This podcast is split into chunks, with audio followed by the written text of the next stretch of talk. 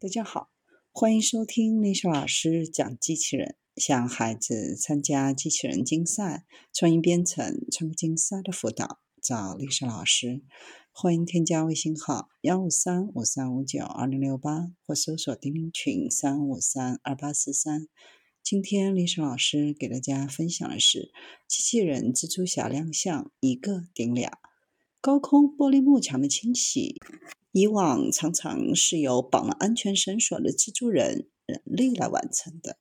在厦门国贸中心，一台外形是跑车的智能机器人代替蜘蛛人爬上玻璃幕墙，一面高一百三十七米、宽一点八米、面积超过两百平的玻璃幕墙，不到二十五分钟就清洗完成。机器人高一三二零毫米。宽八五零到一千毫米，重近七十千克。机器人身上系着有一条从楼顶放下来的高强度安全绳。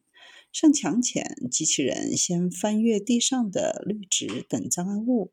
工作人员通过安全绳把机器人拉到可以开始清洗的位置。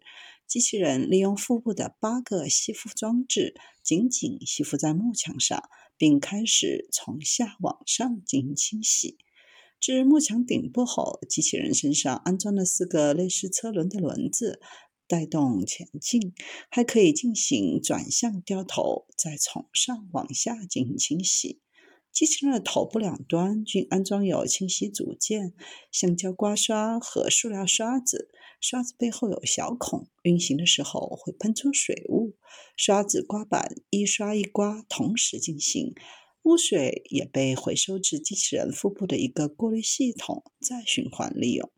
一台机器人每天可清洗一千两百平方米，是人工作业的两倍，也不用外接电源。电池充满后，可连续工作三到四个小时。八架吸附装置可抵抗十二级风力。目前，大多数高层建筑的外幕墙清洗工作主要还是由人类来完成，有一定的危险性，工作效率低，耗时长。如果能够使用智能机器人，将会更安全、更高效。